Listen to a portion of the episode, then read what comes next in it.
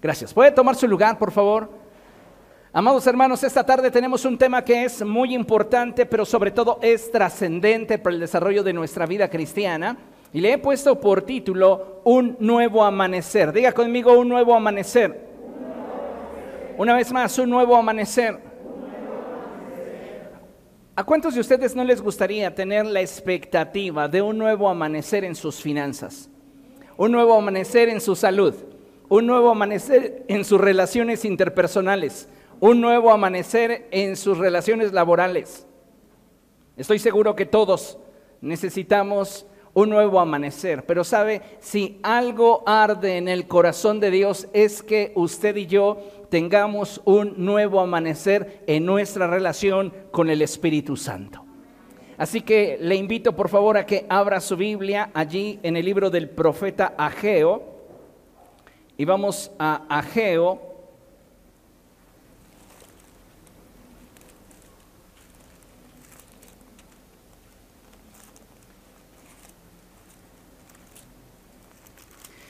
capítulo 2.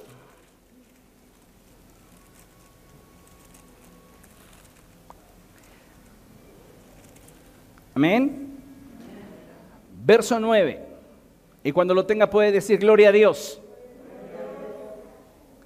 Vea lo que dice la palabra del Señor. Esta es una promesa de Dios para usted. Y dice, el esplendor de esta segunda casa será mayor que el de la primera, dice el Señor Todopoderoso y en este lugar concederé la paz, afirma el Señor Todopoderoso. La reina Valera traduce de una forma muy hermosa y dice que la gloria de la casa postrera será mayor que la gloria de la casa primera. Y amados hermanos, debemos de saber que en el corazón de Dios hay expectativa. Diga conmigo, en el corazón de Dios hay expectativa por aquello que Él quiere hacer en mi vida. Dios está expectante de llevarnos hacia un nuevo nivel de revelación de su corazón y de la comprensión de sus planes para nuestra vida. Por eso es que Él nos da esta promesa y nos dice que la gloria de la casa postrera será mayor que la gloria de la casa primera. Tal vez has tenido muchos buenos momentos en tu vida a lo largo de tu historia. Pero saben, lo que viene de Dios para su vida es mejor. Y eso debería de provocarnos un gran gozo, una gran expectativa. Porque sin duda has tenido buenos momentos en el pasado. Pero siempre lo que Dios produce, lo que Dios trae a nuestra vida es mejor. Como hijos de Dios es importante que entendamos el tiempo en el cual estamos viviendo.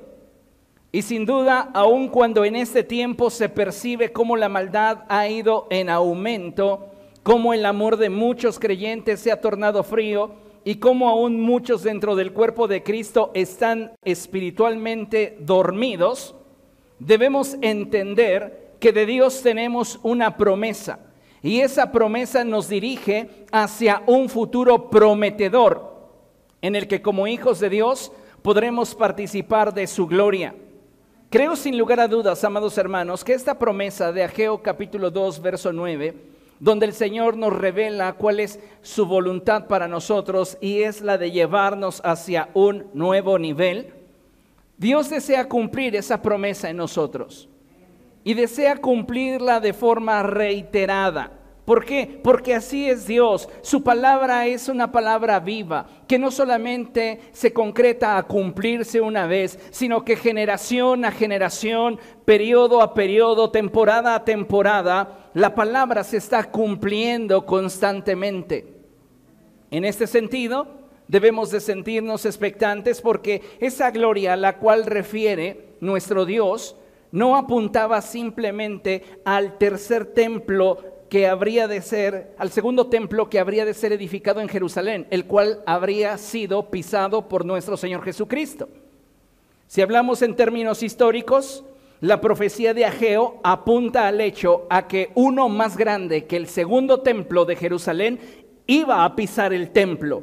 La gloria postrera, la gloria del Hijo de Dios en el templo de Jerusalén sería mayor que todo el esplendor que Salomón disfrutó en el primer templo. Pero como la palabra de Dios se cumple de forma recurrente, ahora esa promesa apunta a nosotros, la iglesia, la cual a través del Espíritu Santo se ha convertido en el templo de Dios. Usted es templo del Espíritu Santo. Así que la gloria de esta casa, de este periodo, será mayor. El esplendor sobre la, de la gloria de Dios sobre la iglesia será mayor que el esplendor que hubo en la casa primera en el templo de Salomón. Y esto es maravilloso, pero necesitamos como hijos de Dios estar atentos y expectantes a aquello que Dios desea hacer. Y para que usted y yo podamos participar de esto que Dios desea hacer, necesitamos tener una relación real y vigente con el Espíritu Santo. Diga conmigo real, vigente, real, vigente. Para muchas personas hoy día el practicar una religión les hace pensar y creer que tienen una relación vigente con Dios, cuando en realidad el participar de una religión solo regula tus actos externos, pero no puede cambiar tu naturaleza. Y el tener una relación con Dios te transforma íntimamente. Por eso el Señor Jesucristo le enfatizó a Nicodemo, que le era necesario nacer de nuevo. Porque Nicodemo, hablando en términos externos y hablando en términos de lo que la religión te exige, era el hombre perfecto.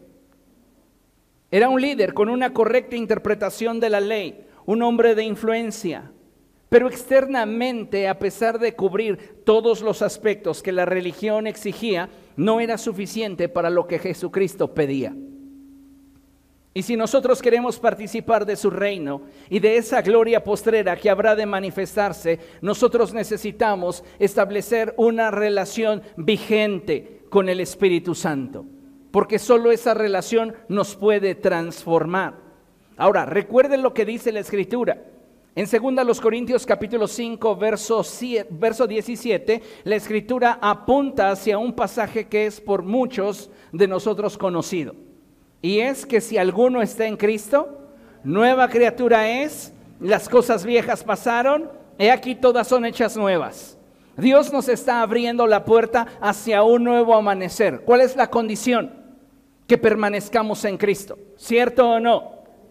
No pertenecer a una religión, porque el pertenecer a una religión, como lo hemos visto, solo añade y resta actividades en tu vida, conductas añade y resta conductas.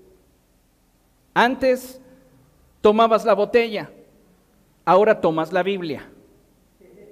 Antes decías leperadas, ahora dices aleluya. Esos son cambios.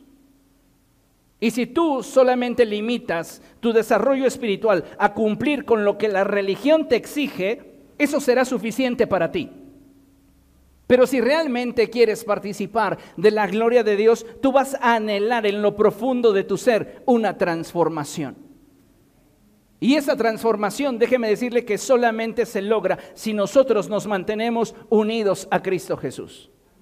Porque la palabra de Dios dice que el que se une al Señor se hace uno con Él en espíritu. Y entonces podemos estar compartiendo la naturaleza espiritual que de Cristo procede, porque la religión no te brinda ningún tipo de naturaleza espiritual. No importa cuál sea la denominación, no importa cuál sea la religión. Todas se basan en reglas, normas. Tratar de reprimir la conducta. Pero solo el Evangelio de Jesucristo y el poder del Espíritu Santo tienen la capacidad de transformar nuestra mente y nuestro corazón. Entonces, si queremos participar de ese nuevo amanecer, de esa nueva oportunidad que Dios tiene para nosotros, amados hermanos, tenemos que aprender a movernos con Dios. Y considere lo siguiente, si queremos movernos con Dios, es importantísimo que consideremos esto. Hay veces que como iglesia de Jesucristo perdemos de vista la enseñanza que la palabra nos da respecto al pueblo de Israel en el desierto. Y es que si hay algo que nunca deberíamos olvidar, es que debemos aprender a movernos en sincronía con Dios. Es decir, manteniendo el ritmo y la dirección. Vamos por partes. Israel en el desierto. Usted recuerda que la historia bíblica nos dice que el pueblo de Israel eh, vivió como esclavo en Egipto durante espacio de 400 años. Después de ese periodo Dios levantó para ellos un libertador, Moisés. Moisés saca al pueblo de Israel de Egipto y se internan en el desierto. En el desierto Dios desea guiarlos y mostrarles su cuidado. Y dice la escritura que para el pueblo de Israel la gloria de Dios durante el día era como una nube y durante la noche como una columna de fuego. Amén. Ahora, algo que el pueblo de Israel tuvo que aprender es que para mantenerse bajo la sombra del Altísimo, bajo las alas del Omnipotente, debía moverse en sincronía con Dios. ¿Qué significa esto? Que cuando la nube de la gloria del Señor comenzaba a moverse, Israel tenía que comenzar a moverse juntamente con la gloria de Dios. ¿Y eso qué implicaba? El que ellos hicieran ajustes a su rutina. A muchos de nosotros nos gusta nuestra rutina. Pero si tú quieres moverte en sincronía con Dios, tú debes estar dispuesto a que tu rutina se vea afectada por los intereses del reino. Cuando nosotros protegemos nuestra rutina, somos poco flexibles para lo que Dios está haciendo en nuestra generación. Pero cuando disponemos nuestro corazón para que Él cumpla en nosotros su propósito, entonces nuestra rutina ya no se vuelve prioridad.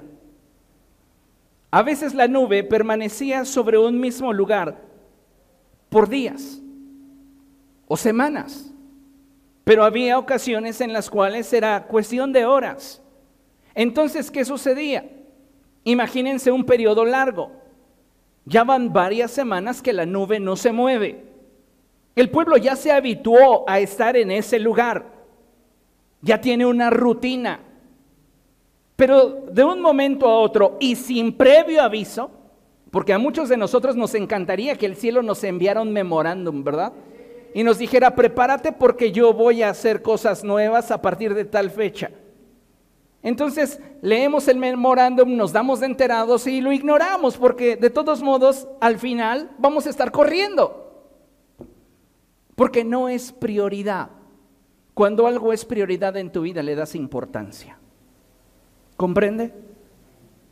Entonces el pueblo está habituado. Y Dios no le da por enviar memorándums.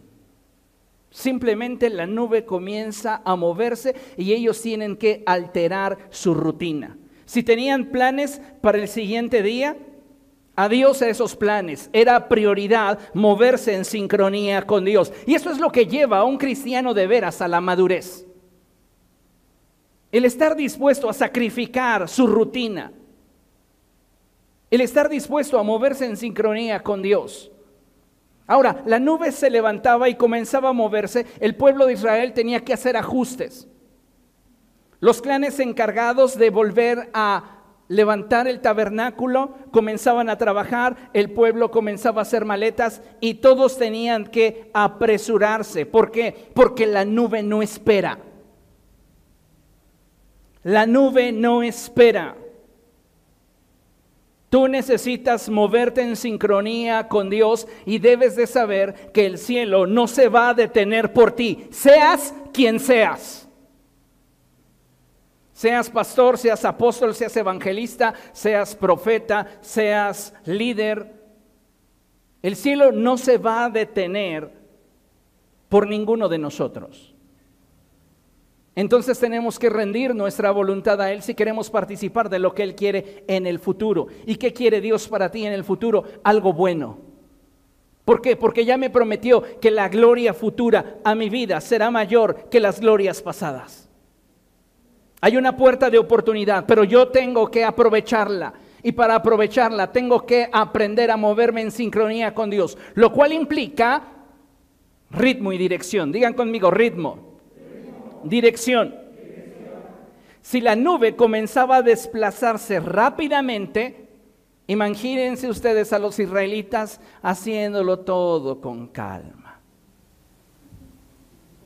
Como decían nuestros padres, ay, apúrate, le pides permiso a un pie para mover el otro. Así hay algunos cristianos. Están viendo que la gloria de Dios se está moviendo en determinada dirección a determinada velocidad espiritual y no están percatándose que se están quedando atrás. Yo te pregunto, ¿estás moviéndote al ritmo del reino de los cielos o te estás rezagando? ¿Cuál es la respuesta? De acuerdo a tus talentos y la unción y gracia que sabes que está depositada sobre ti. ¿Estás donde deberías estar o te estás rezagando? Ay, pastores, que yo me estoy rezagando porque me han decepcionado, me han lastimado, me han herido, no me encuentro en mi mejor momento. Esos son pretextos. Tienes que hacer a un lado tus pretextos y tu rutina para moverte en sincronía con Dios. ¿Por qué? Porque el moverte en sincronía con Dios es prioridad. Di conmigo, moverme en sincronía con Dios, es prioridad. Lo cual entonces significa que todo aquello que me impida moverme en sincronía con Dios debe de ser desestimado de mi vida. Y si yo veo que la gloria de Dios se está moviendo de forma acelerada, yo tengo que apresurar el paso.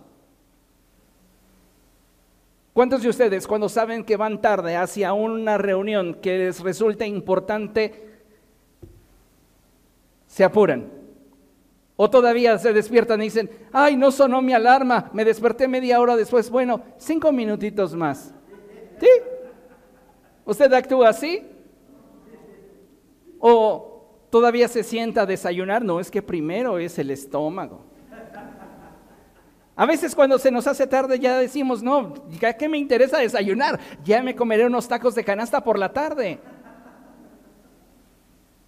¿Por qué? Porque tenemos prioridades. Por eso es que demostramos en ello también nuestro interés. Si yo estoy viendo que la gloria de Dios se está moviendo aceleradamente, ¿qué debo de hacer? Apresurar el paso. ¿Comprende? Esto implica ritmo. Ahora, ¿de qué me sirve ir rápidamente si voy en la dirección equivocada? ¿Cuántos de nosotros tratamos de esforzarnos por hacer las cosas que creemos debemos hacer, pero las estamos haciendo en la dirección incorrecta? Dios no juega las adivinanzas. No piense usted que la nube desaparecía y le decía al pueblo, adivinen por dónde voy a aparecer. No, les iba dejando un rastro. Y es que Dios es así, nos va mostrando con claridad qué es lo que quiere de cada uno de nosotros. Cuando estás en intimidad con Dios, Él se revela a tu corazón, Él te va mostrando qué es lo que quiere de tu vida. Y muchas veces nosotros pretextamos sobre cosas tan absurdas que es más, muchas veces ni siquiera podemos controlarlas.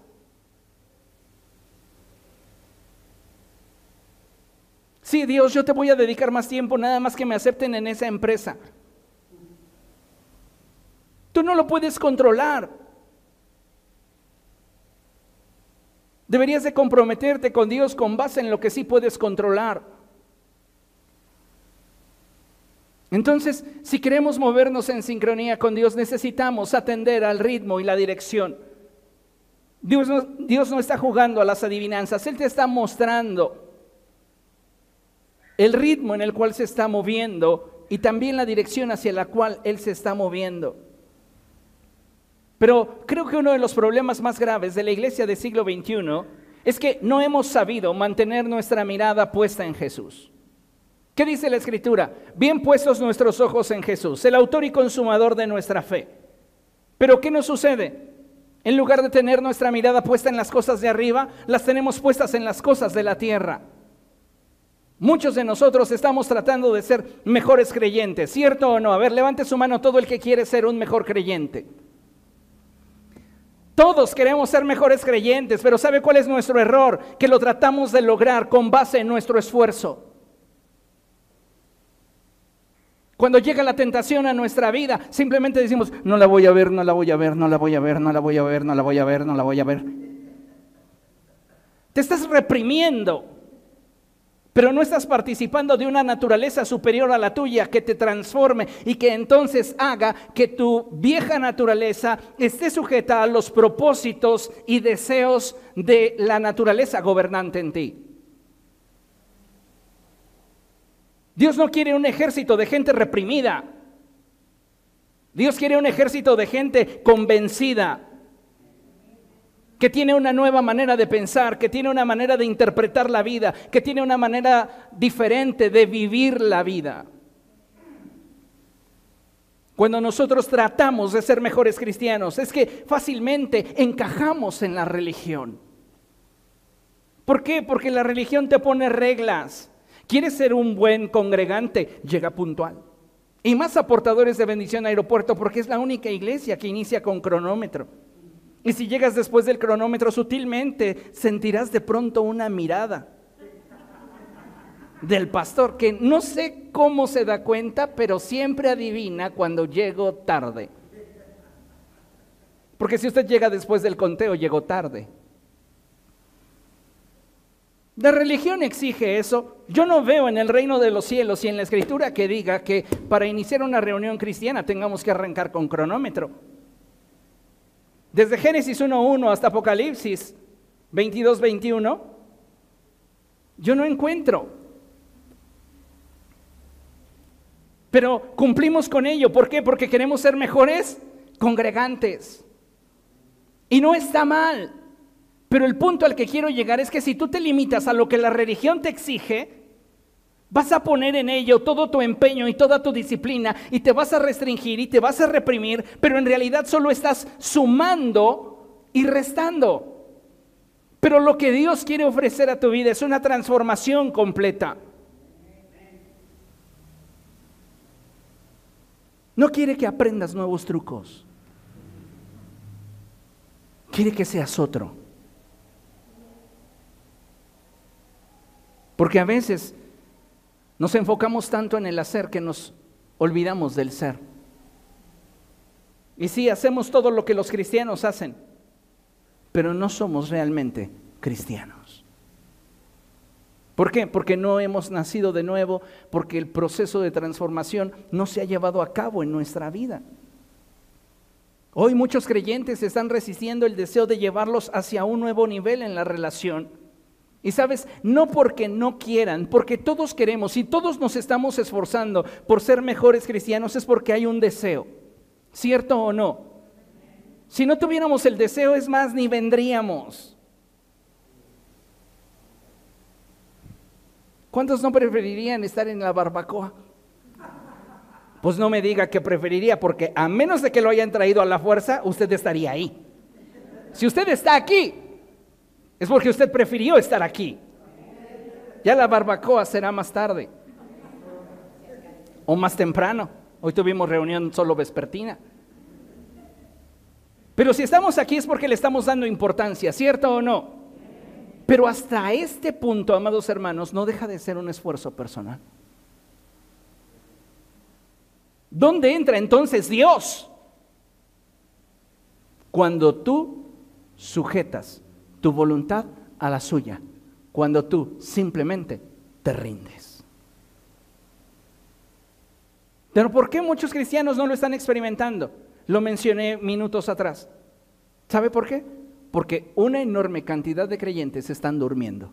Espiritualmente están dormidos. No tienen una relación vigente con Cristo. Se han limitado simplemente a cumplir con lo que la religión les exige. Pero si usted y yo realmente anhelamos movernos al ritmo y en la dirección en la cual Dios nos invita, necesitamos urgentemente que de parte de Dios venga a nuestra vida un viento fresco.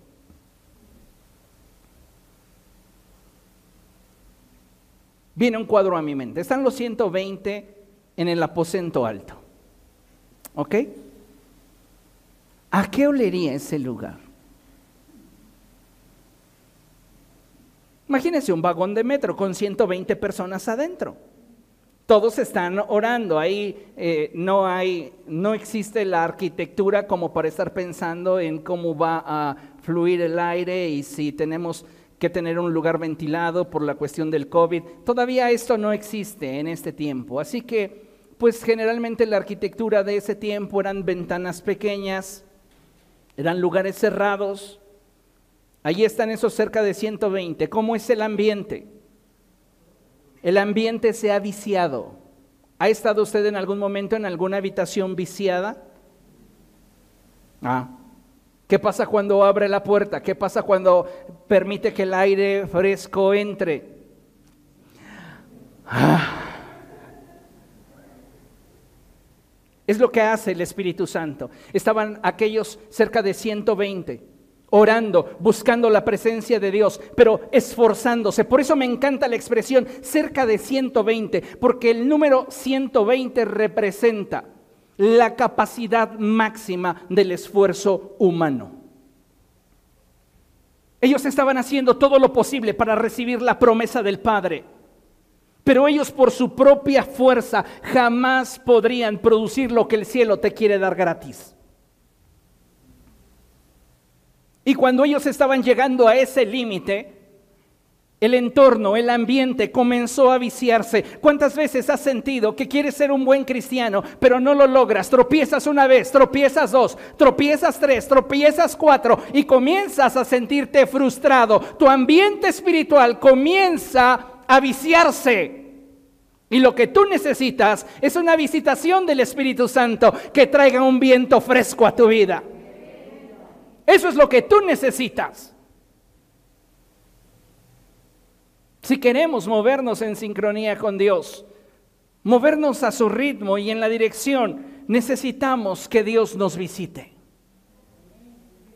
Porque dormidos no va a acontecer. ¿Cuántas veces le ha sucedido a usted que llega tan cansado a casa, se duerme y el siguiente día escucha la noticia de que mataron a fulano, mengano, sutano y fue dos casas de la suya. Ni oí, estaba perdidísimo. ¿O tembló? ¿Escuchaste la alarma sísmica? No, creo que estaba tan cansado que hasta me arrulló. ¿Le ha sucedido? Nos está pasando lo mismo en lo espiritual. Estamos tan cansados, tan debilitados, en un ambiente tan viciado, basado en esfuerzo personal que no tenemos la capacidad de darnos cuenta lo que el cielo está haciendo, lo que Dios está produciendo en nuestra generación. Y necesitamos por eso una visitación de parte de Dios.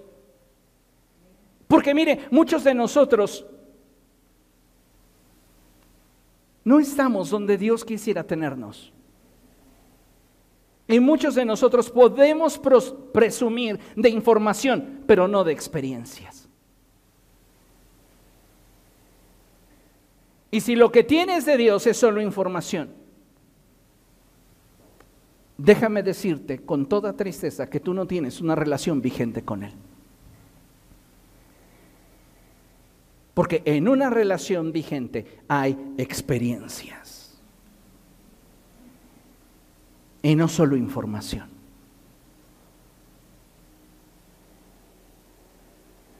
¿Comprenden lo que le estoy diciendo? Si en la relación que decimos tener con Dios no hay experiencia, solo tengo la información que me ha sido revelada, yo no tengo una relación vigente con Dios. Tengo información. ¿Y qué enseña la escritura respecto de esto? Que la información o la letra mata, pero una relación, una experiencia con el Espíritu Santo da vida. A veces cometemos el error de limitar a Dios solo a un espacio y tiempo. Dios está en nuestro templo durante nuestro tiempo de culto. ¿Y qué hay del resto de la semana? Sabe, Dios está en todo lugar. Y Él quiere que usted y yo podamos ser esos embajadores de su reino que manifiesten su gloria donde quiera que nosotros vayamos. ¿Comprende? Pero ¿qué requerimos? rendirnos a Él. ¿Para qué? Para que el proceso de transformación se lleve a cabo en nuestra vida. ¿Y qué implica esa transformación? Vea, Ezequiel capítulo 11, versos del 19 al 20, dice la escritura así, yo les daré un corazón íntegro y pondré en ellos un espíritu renovado. ¿Quién lo hará? Dios. ¿Cuántos de nosotros nos descubrimos muchas veces, reitero, luchando por ser gente íntegra, por ser mejores cristianos? El apóstol Juan te lo pone facilito y dice, el que es de Dios no peca. ¿Por qué? Porque la simiente de Dios está en él. Simple. No está diciendo el que es de Dios es porque ha tomado cursos de discipulado, cursos de predicación, ha leído N cantidad de libros y ha entendido todos los misterios de Dios. No dice eso la escritura. Dice, el que es de Cristo no peca. ¿Por qué? Porque la genética, la naturaleza de Dios está en él. Y eso es algo muy importante porque nos hace entender entonces que quien produce en nosotros el querer como el hacer cuando se está llevando a cabo el proceso de transformación es Dios.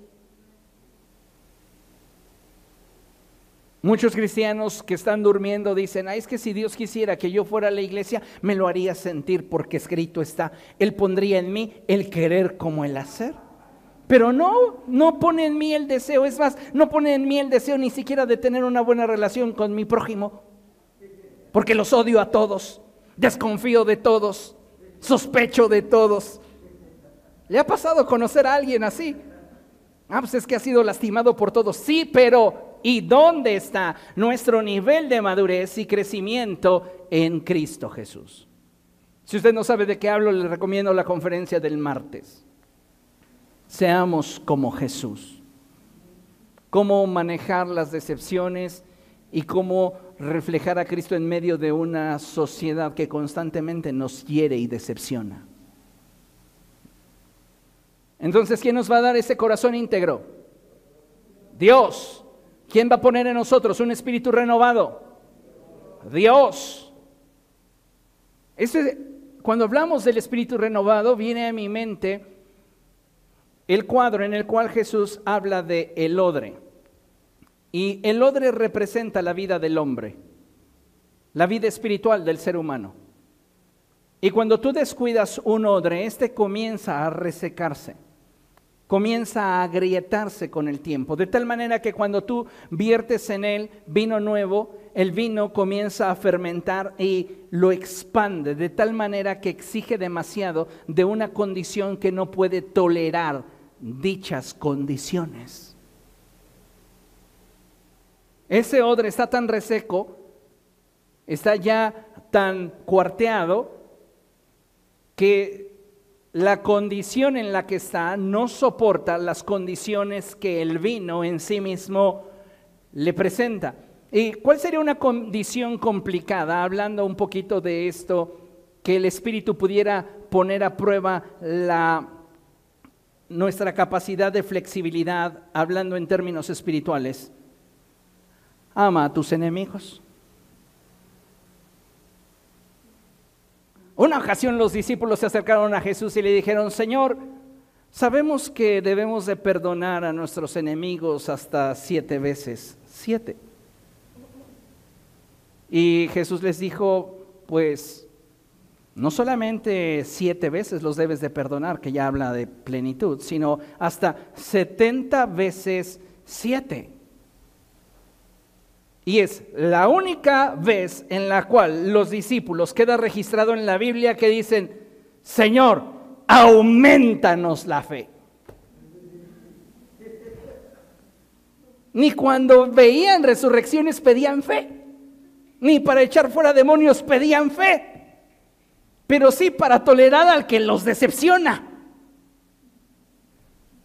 Es de las formas en las cuales el espíritu tensa más nuestro odre. Y si tu odre está reseco, se va a romper. Y lo que Dios quería hacer se va a perder. ¿Comprende? Ahora, urge entre sus recuerdos hurgue entre su colección de decepciones ¿Habrá gente a la cual usted necesariamente tenga que perdonar?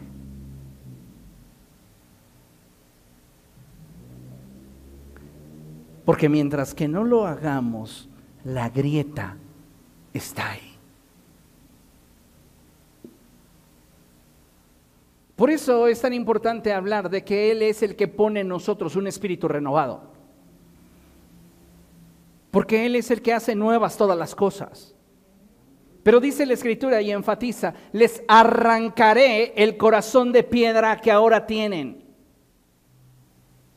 Y sabe, me encanta esta expresión de la NBI porque arrancar implica dolor.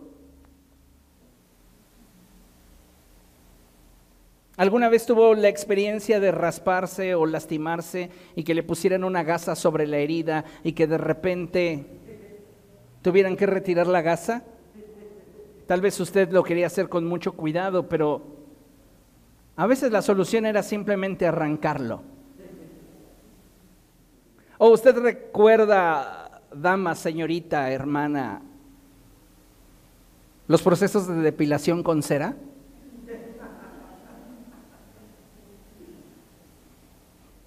Dolorosos. ¿Cómo prefería hacerlo? ¿Con calma, sufriendo y alargando el, el, dolor por mucho tiempo o ser práctico y ya sé que me va a doler? Es lo que Dios hace. Él quiere arrancar de nosotros ese corazón de piedra que hoy tenemos y poner en nosotros un corazón de carne porque solo entonces tendrás la capacidad de cumplir con sus decretos y poner en práctica sus leyes. Y entonces serás para Él su pueblo y Él será para ti tu Dios. Eso no te lo ofrece la religión, porque no te lo puede dar. La religión te dice, ven a mis brazos y yo me encargo de que externamente seas perfecto. Es más que hasta el pastor cada vez que te vea, diga, yo quisiera ser como ese hermano. Y pasa, se los prometo. Yo los veo a muchos de ustedes. Los veo adorar, los veo cantar, los veo orar. Y Dios me es testigo que muchas veces he orado y dicho, Dios, dame un corazón como Él. Pero yo no sé lo que hay dentro.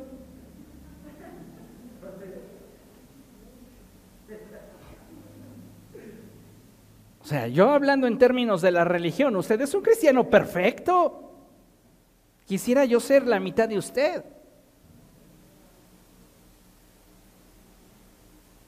Pero ¿qué hay dentro? Quien provoca la transformación es Dios.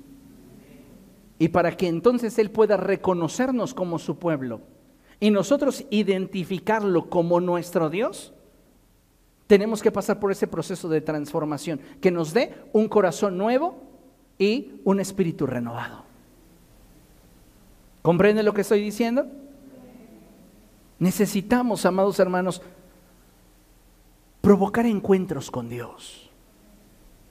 Si usted está a las circunstancias, nos parecemos muchos, mucho a esos familiares que dicen, ¿y qué onda? ¿Cuándo nos tomamos el café? Nos ponemos de acuerdo. Usted sabe que va a pasar un año, dos años, tres años. No, ahí no hay interés, ahí no va a pasar nada. Le decía a unos hermanos días atrás, meta sin fecha de caducidad no es una meta. ¿Vas a insistir en algo? Ponle fecha de caducidad. ¿Hasta qué día vas a insistir en ello? Pero te vas a comprometer para que funcione. Pero si no funciona, mira, no hay más que hacer. Porque si nos quedamos simplemente con el hecho de que cuando nos tomamos el café, yo te aviso, nos ponemos de acuerdo, pero ahora sí, ¿eh? no como hace cinco años. Claro, nos ponemos de acuerdo, tú créeme. No va a pasar nada. ¿Estás de acuerdo conmigo? Si queremos tener un encuentro con Dios, no le puedes decir, sí, Dios, yo te aviso, provoca el encuentro. Provoca el encuentro.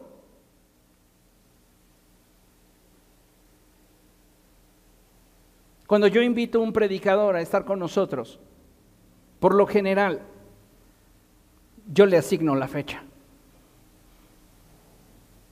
Porque es mi forma de ser intencional con lo que quiero. No importa qué tan ocupado sea, ni qué tanto yo sé que tiene apretada su agenda. Yo espero de él un sí o un no. Porque prefiero un sí o un no a un tal vez.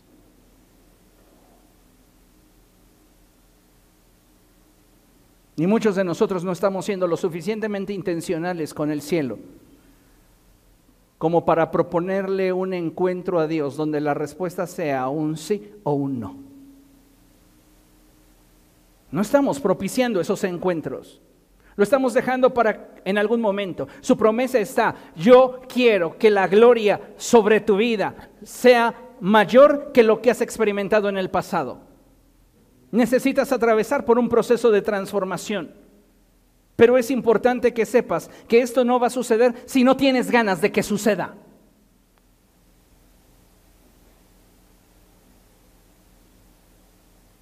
Y muchos de nosotros podemos ser muy buenos diciendo, Dios, yo tengo ganas de ti, pero con los hechos se nota que no tenemos ganas. ¿Comprende lo que le estoy diciendo? Amados hermanos, no siempre el proceso de transformación es simple, y mucho menos será instantáneo. Pero si caminamos de la mano de Dios vamos a poder participar de lo que el cielo quiere y desea producir en nosotros su iglesia. Les voy a regalar un pasaje que para mí es un tesoro, y es Isaías capítulo 40, versos 4 y 5, pero se los voy a leer en la Reina Valera versión 60, porque este pasaje me encanta cómo lo traduce la Reina Valera. Isaías capítulo 40, versos 4 y 5. Y dice así, todo valle sea alzado, y bájese todo monte y collado, y lo torcido se enderece, y lo áspero se allane, y se manifestará la gloria de Jehová. Y toda carne juntamente la verá, porque la boca de Jehová ha hablado. Eso es maravilloso, porque el profeta, sin posiblemente entenderlo, está utilizando un lenguaje figurado que para nosotros hoy, gracias a la revelación del Espíritu Santo, nos es muy claro. Todo valle se ha alzado. Dios tiene que tratar con tu corazón si estás atravesando por depresión. ¿Estás siempre en el fondo? ¿Estás día a día semana a semana tocando nuevos fondos, tu vida tiene que ser transformada para que tu valle sea alzado. ¿Eres esa clase de personas que te sientes autosuficiente? ¿Que consideras que no necesitas de nadie? ¿Será acaso que está viendo en ti un poco de orgullo, un poco de altivez, un poco de soberbia? Dice la escritura, y bájese todo monte y collado Bájale dos rayitas a sentirte la última Coca-Cola del desierto. Tranqui. No eres un regalo del universo. ¿Qué más dice el profeta? Y lo torcido se enderece. ¿Cuántas veces en nuestra vida hay actitudes, formas de pensamiento, conductas que no son correctas? Bueno, ¿qué necesitamos? Que el reino de los cielos venga a nuestra vida para que esto sea enderezado y detalles de nuestra vida que son comparables a eso áspero, para que usted quede lisito. Piense en su forma de ser. ¿Usted es más rasposo o lisito?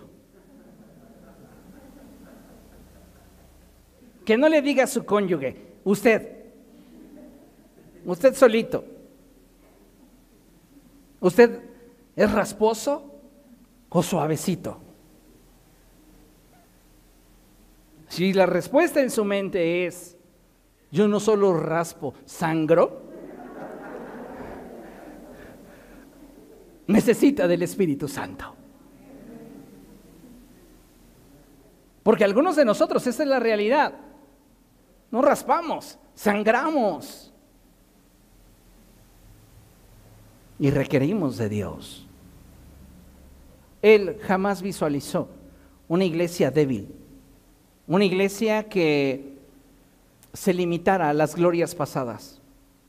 Si a Dios le interesara tu pasado tanto como a ti te importa, jamás la promesa de que la gloria futura será mayor que la primera se habría dado. El problema es que a nosotros nos interesa mucho nuestro pasado. Oh, el pasado, todo lo que hice, todo lo que he logrado. Y sabes qué, el pasado es un problema para muchos de nosotros. ¿Por qué? Porque es probable que tu pasado haya sido glorioso, hermoso, con muchas satisfacciones, con muchísimas glorias, con muchísimas victorias, pero es pasado. En el libro de Ezequiel, capítulo 37, versos del 1 al 10, encontramos la historia de que Ezequiel es colocado en medio de un valle de huesos secos. Al final del verso, usted se da cuenta que lo que Ezequiel está contemplando es el conjunto de los restos de un ejército poderoso. Diga conmigo, un ejército poderoso que está muerto, no tiene nada que contar, salvo sus historias. No importa qué tan secos estén esos huesos, no importa hace cuánto tiempo hayan muerto, ni de qué manera hayan muerto, tienen una historia que contar. Y el problema de muchos cristianos hoy es que viven de su pasado. Ay, mis glorias pasadas, cuando yo era tan feliz. Y no tienes expectativa de futuro. Ese es un problema. Porque la promesa abarca tu futuro. La gloria de la casa postrera será mayor que la gloria que experimentaste en tu pasado. Has tenido buenos momentos en tu pasado, qué bueno, felicidades. Pero sabes, Dios quiere darte un futuro más glorioso. De hecho, el profeta Jeremías lo expresa de esta forma y él dice, porque yo sé muy bien los pensamientos que tengo acerca de ustedes, dice el Señor Todopoderoso. Pensamientos de bien y no de mal, porque deseo darles un futuro y una esperanza. ¿Qué desea darnos Dios? Un futuro y una esperanza. ¿Qué nos provee el Evangelio? Un futuro y una esperanza. En un mundo donde los cambios se dan de forma continua, recuerda, el Señor Jesucristo dijo, el cielo y la tierra pasarán, pero mis palabras jamás pasarán. Vivimos en un mundo donde la impermanencia prevalece. Lo que hoy es, mañana no es. Lo que hoy se siente, mañana ya no se siente. Lo que hoy construyo, mañana ya no me importa. Vivimos en medio de una impermanencia constante, pero en medio de esa impermanencia Dios nos da esperanza. En medio de la adversidad Dios nos da esperanza. En medio del conflicto Dios nos da esperanza. En medio de la enfermedad Dios nos da esperanza. En medio de esos cambios que muchas veces no nos gustan o nos asustan, Dios nos da esperanza. Dele un aplauso al Señor.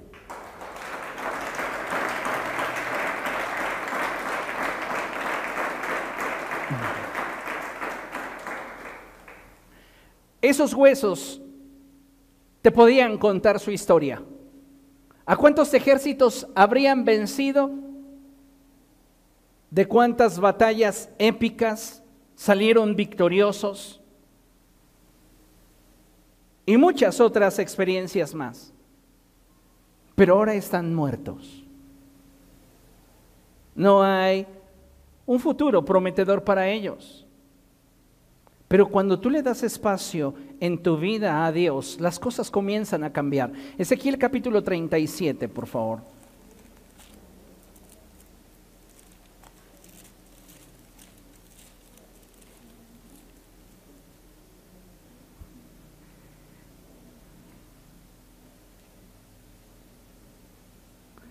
Y dice la escritura así, a partir del verso 1. La mano del Señor vino sobre mí y su espíritu me llevó y me colocó en medio de un valle que estaba lleno de huesos. Me hizo pasearme entre ellos y pude observar que había muchísimos huesos en el valle, huesos que estaban completamente secos. Diga conmigo, completamente secos. Hemos utilizado algunas figuras como el odre, el odre reseco. Yo le hablaba de que nuestra vida espiritual muchas veces se ha resecado a causa de que la hemos descuidado, de que no hemos mantenido una relación vigente con el Espíritu Santo y que cuando el Espíritu nos está moviendo, a hacer algo que cumple con el estándar del reino de los cielos, simplemente nosotros no podemos. ¿Por qué? Porque hay inflexibilidad en nuestro odre. Ahora, entra otra figura a considerar y es la de el hueso seco. ¿Qué le dice a usted la expresión un hueso seco? Sin vida, ¿qué más? Fragilidad, ¿qué más? ¿Qué apunta hacia un hueso seco? ¿Cuál es la condición que lleva a un hueso a estar completamente seco? Muerte, exposición, tiempo. Diga conmigo, tiempo. No, no está en la misma condición un hueso de un cadáver que tiene dos semanas de muerto que uno que tiene 50 años de muerto. ¿Cierto o no? ¿Cuánto tiempo llevas desconectado de Jesús? Porque Él es la fuente de vida. Y si no estás conectado a Él, estás muerto, aunque participes en la religión. Y puede ser que estemos extremadamente secos Estamos cumpliendo con lo que la religión nos exige. Nos sentimos un poco mejor porque nuestra conciencia se calma, pero internamente, en lo íntimo de nuestro ser, sabemos que algo nos falta y es la vida del Espíritu en nosotros. Queremos esa gloria postrera, anhelamos el fluir del Espíritu Santo, pero nos damos cuenta que en nosotros hace tiempo que esa vida ha dejado de fluir.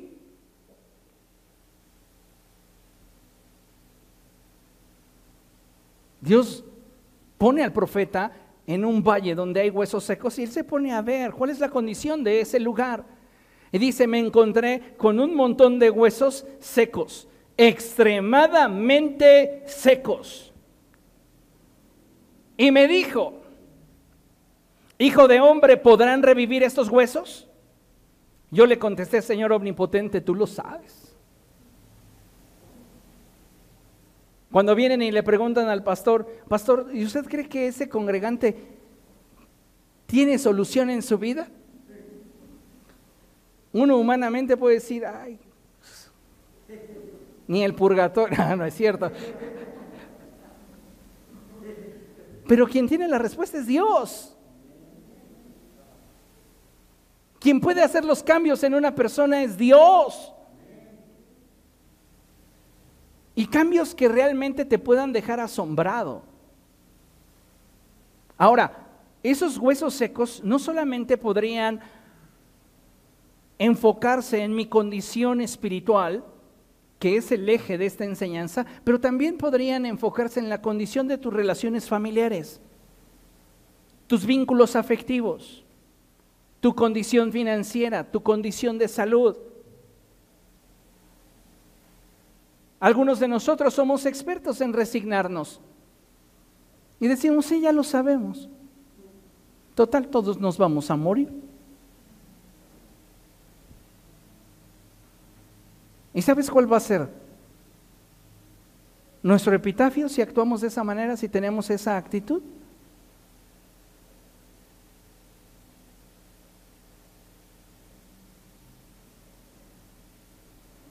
fui tan cobarde que no me atreví a luchar por lo que verdaderamente valía.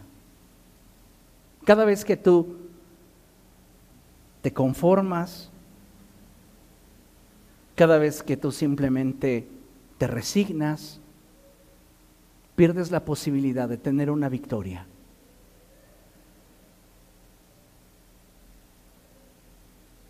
Y ahí andas contento con tu hueso seco.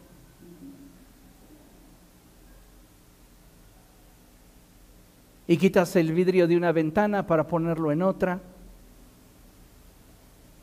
Y sigues esperando que las cosas mejoren, pero con un espíritu abatido, resignado, no renovado. Dice la escritura, y pondré en ustedes un corazón nuevo y un espíritu renovado dentro de ustedes. ¿No dice un espíritu resignado?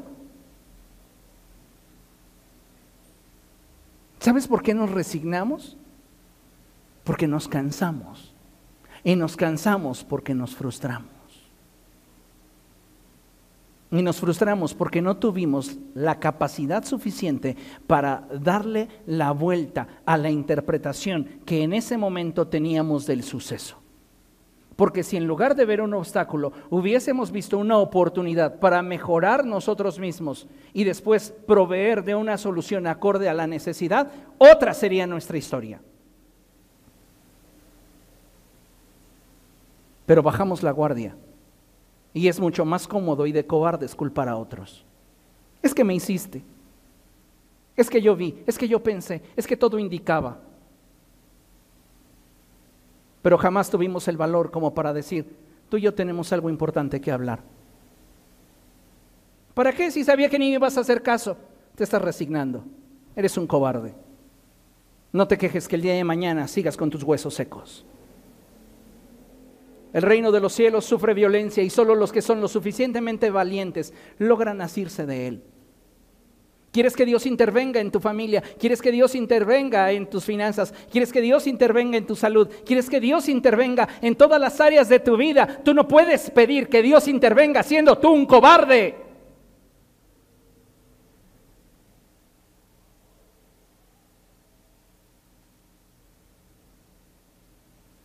Nos quedamos muchas veces simplemente con la historia del pasado que fue bueno. Ah, es que tuvimos muy buenas glorias. Es que en el pasado, si hubieras, me hubieras visto en el pasado, yo traía un carrazo. Ahora uso metro porque ya me cansé de eh, usar carros.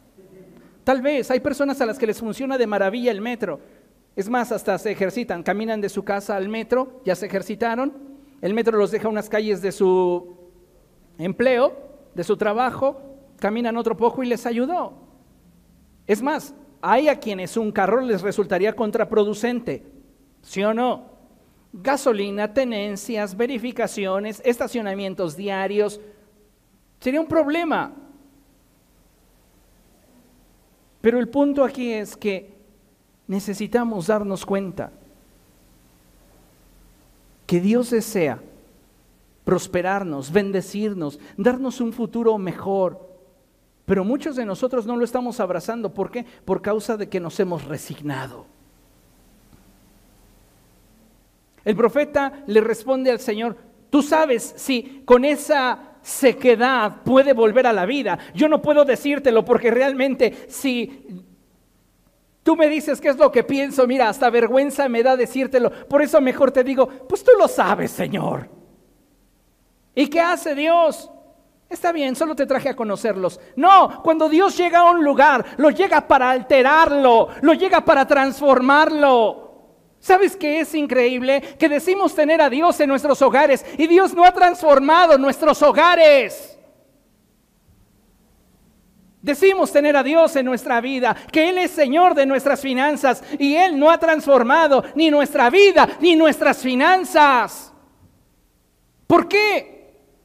Porque estamos cumpliendo con lo que la religión exige, pero no le estamos dando a Él el señorío de nuestra vida.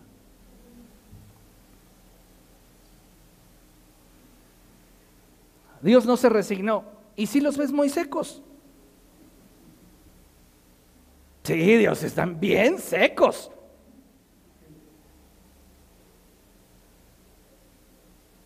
Él dijo, Entonces profetiza sobre estos huesos y diles, huesos secos, escuchen la palabra del Señor. Así dice el Señor omnipotente estos huesos, yo les daré aliento de vida y ustedes volverán a vivir y les pondré tendones, haré que les salga carne y los cubriré de piel y les daré aliento de vida y así revivirán. Entonces sabrán que yo soy el Señor. Yo no vengo a contemplarlos, dice el Señor. Yo no vengo a contemplar tu vida estéril. Yo no vengo a contemplar tus finanzas que no son suficientes. Yo no vengo a contemplar tu frágil estado de salud. Si yo estoy aquí es porque lo quiero transformar. Pero tú lo vas a permitir.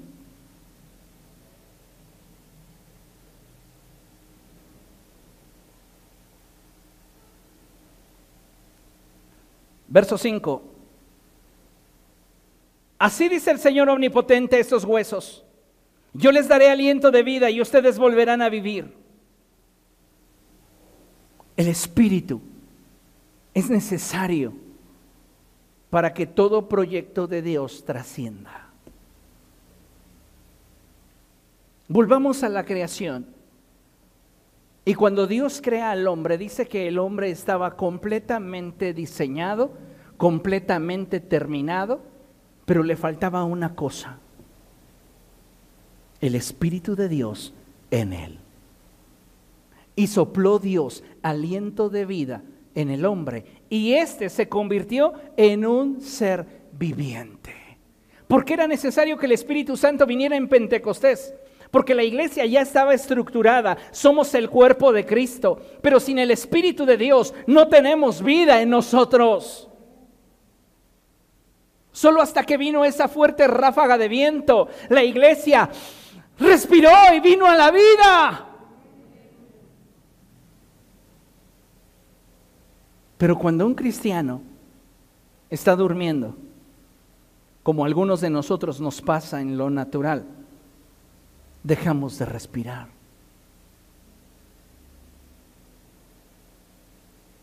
Tal vez usted no se ha dado cuenta, pero el hecho de que a media madrugada de repente se escuche es porque usted ya llevaba rato sin respirar. No es que yo así duermo, no, no invente. Finalmente llegó la señal al cerebro, me estoy quedando sin oxígeno manda una señal de shock a nuestros pulmones y usted sigue durmiendo, pero aún su cerebro se encarga de que usted no se muera.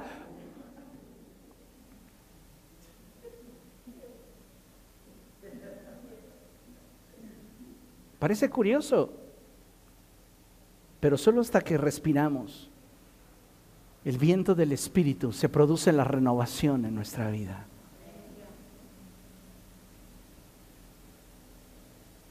Oxigenamos nuestra sangre a través de lo que respiramos. Y a veces nosotros no queremos participar de ese viento fresco de Dios. Nos estamos conformando a un pasado. Continúa la escritura hablando y Dios envía su espíritu sobre esos huesos. Y finalmente se levanta un gran ejército que no solo tiene historias que contar, tiene un futuro que vivir un futuro que disfrutar, nuevas victorias por experimentar, lo que también requiere obligatoriamente que habrá nuevas batallas que librar. Pero no hay nada más glorioso que tener un espíritu renovado y un corazón lleno de expectativa, sabiendo que Dios está con nosotros. Dios tiene para ti un nuevo amanecer. Dios quiere para ti un nuevo mañana, pero necesitas realmente disponer tu corazón para que así suceda. Rinde tu voluntad, rinde lo que eres y verás cómo Dios lo hace. Amén. Concluimos con este pasaje de Isaías capítulo 60, versos 1 y 2. Lo vamos a leer en la Reina Valera versión 60. Y si usted quiere, póngase de pie, por favor, si lo desea así.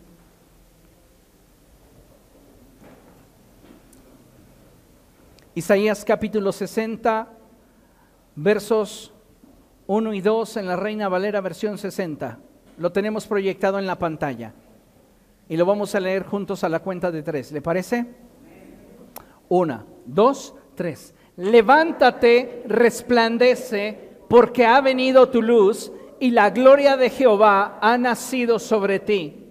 Porque he aquí que tinieblas cubrirán la tierra y oscuridad las naciones, mas sobre ti amanecerá Jehová y sobre ti será vista su gloria. Vean nada más que hermoso.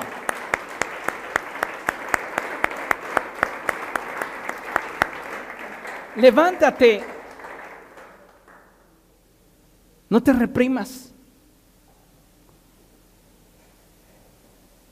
No te conformes. Deja que Dios haga la obra en ti. Amén. Levante sus manos al cielo. Vamos a orar. Padre, en el nombre de Jesús, presento delante de ti tu iglesia. Y te ruego, Señor, que tu Espíritu Santo esté tocando la vida de todos y cada uno de estos tus hijos, que hoy dice, yo quiero tener un encuentro con Dios. Tú conoces su corazón, sus luchas, sus aflicciones, sus preocupaciones, sus dificultades. Tú sabes, Dios, la situación que cada uno de estos está enfrentando. Aquello a lo cual día con día se enfrenta, tú lo conoces. Pero te ruego, precioso Espíritu Santo, que en este tiempo tú estés hablando palabras que traiga a la vida de tus hijos la expectativa de que su futuro será glorioso, de que tú cumplirás tus promesas a su vida, de que tú harás con ellos según has hablado. Te ruego, precioso Espíritu Santo, que esta tarde tú estés visitándoles y como sucedió en el pasaje de Ezequiel 37, tu Espíritu Santo comience a fluir sobre de ellos, dándoles una nueva vida, una expectativa de futuro gloriosa.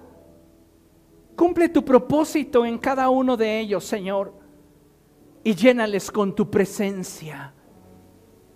Exponga delante de Dios ese hueso seco que usted quiere que Dios restaure, que Dios renueve, que Dios manifieste en ellos su gobierno. ¿Qué área de tu vida sería semejante a ese hueso seco que tiene una historia pero no tiene futuro?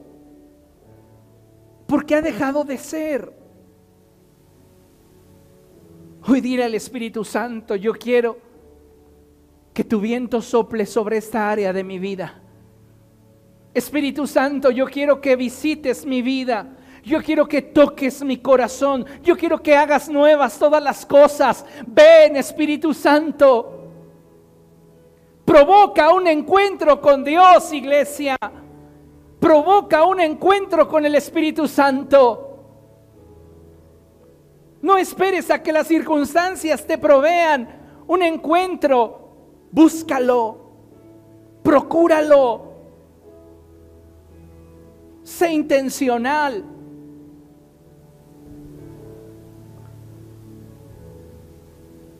Precioso Espíritu Santo, ven y toca, ven y toca, ven y fluye, ven y levántate y haz todo nuevo en nosotros. Oh, glorioso, glorioso Espíritu de Jesús. Sopla sobre mi vida, dile, sopla sobre mi vida. Renueva mi corazón, renueva mi mente. Pon en mí un corazón de carne y un espíritu renovado en mi interior. Haz tu obra en mi vida, precioso Señor. Cumple tu voluntad en mí. No quiero resignarme.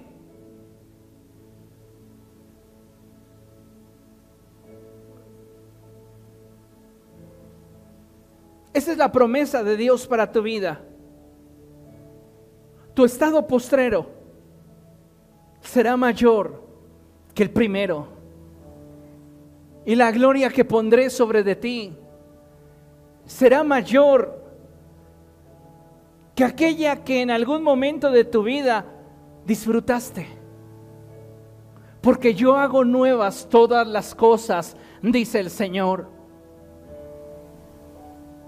Porque yo he escuchado tu oración, he escuchado tu clamor, he escuchado tu petición y he inclinado mi oído a tu voz.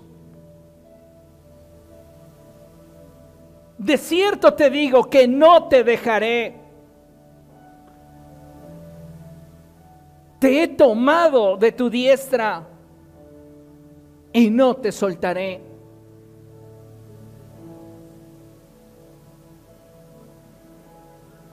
Espíritu Santo, trae convicción al corazón de cada uno de tus hijos y afírmanos en la certeza de saber que tú estás con nosotros. Te damos a ti la gloria en el poderoso nombre de Jesús. En el poderoso nombre de Jesús. Amén.